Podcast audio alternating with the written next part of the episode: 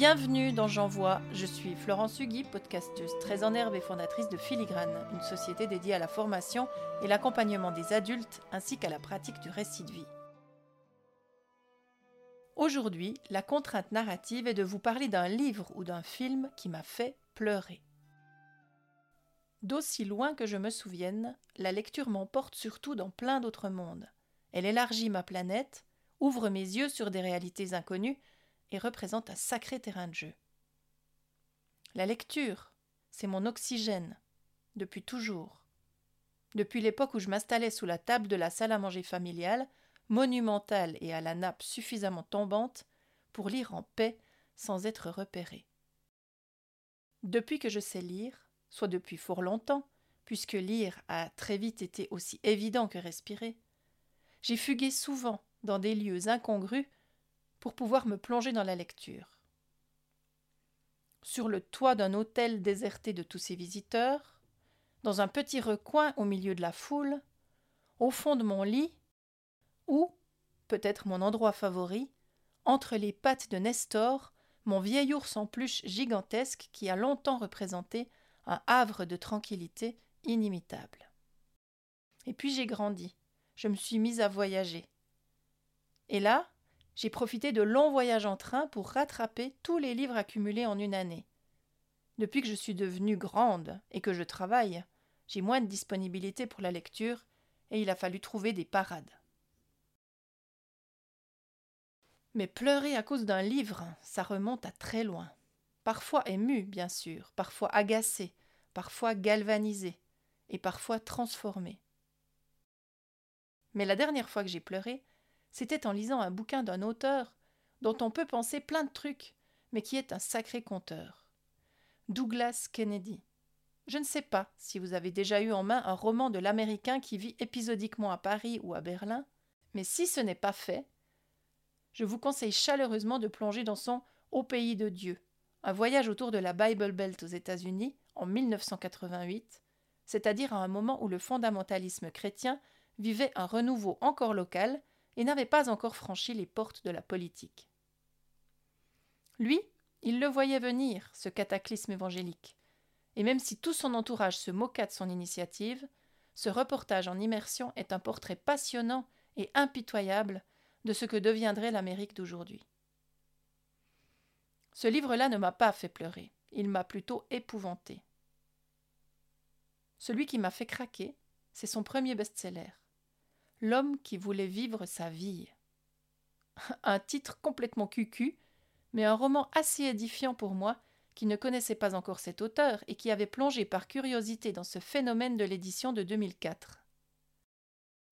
À cette époque, je vivais une relation finissante avec un homme plus qu'adorable, mais que je n'aimais plus, sans vouloir me l'avouer.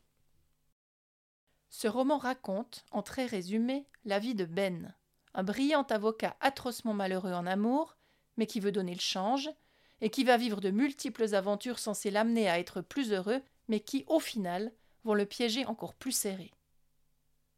Pour moi, qui à ce moment-là me sentais très Emma Bovary, ça a été la goutte d'eau.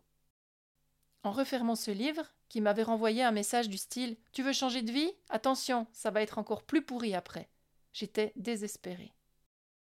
Je venais de prendre une sorte de baffe magistrale un avertissement que je n'étais pas prête à entendre de cette oreille. En gros, ça ne servirait à rien de tenter de changer de vie, j'allais morfler, quoi qu'il arrive.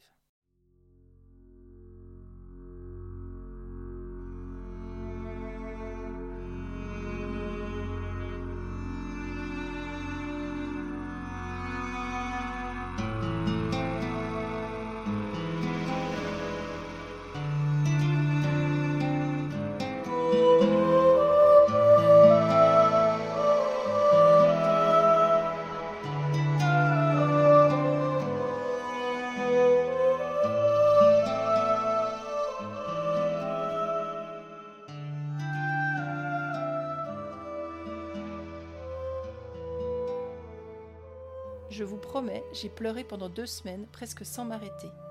Un truc qui est devenu assez pathétique, qui était sûrement également cathartique. Mais heureusement, je n'ai pas fini comme Emma Bovary. J'ai fini par sécher mes larmes et par tout envoyer valser et j'ai continué mon chemin. Mais l'expérience m'a servi de leçon. J'ai mis un sacré moment à rouvrir un bouquin de Kennedy.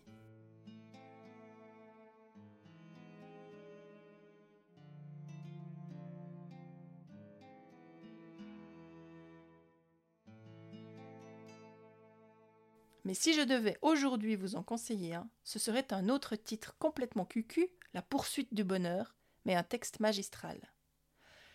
Côté gnangnanserie, vous en serez pour vos frais. Ce bouquin va vous prendre et vous retourner d'un coup. Mais bon, ce florilège ne serait pas complet si je ne vous partageais pas mon vrai coup de cœur à lire de toute urgence. Cul-de-sac, rebaptisé Allez savoir pourquoi, piège nuptial. Je ne vous en dis pas plus, sauf que vous allez aimer, forcément. Voilà, il ne me reste euh, qu'à vous dire à demain, mais non sans vous avoir partagé l'autre livre, doublé d'un film qui m'a fait pleurer, mais de rage cette fois. Les ponts de Madison, devenus au cinéma sur la route de Madison. Je me souviens qu'en sortant de la salle, entouré de gens curieusement émus, je n'avais qu'une envie foutre le feu au cinéma. Comment peut-on choisir la raison plutôt que la passion? Honnêtement, je ne m'en suis jamais remise. Et j'avoue que ça m'énerve à mort encore aujourd'hui. Pas vous? Non, pas vous, je le sais. Mais si d'aventure vous partagez mon avis, il me plairait de le savoir. Merci de m'avoir écouté jusqu'au bout. Je vous donne rendez-vous demain pour un nouvel épisode de J'envoie.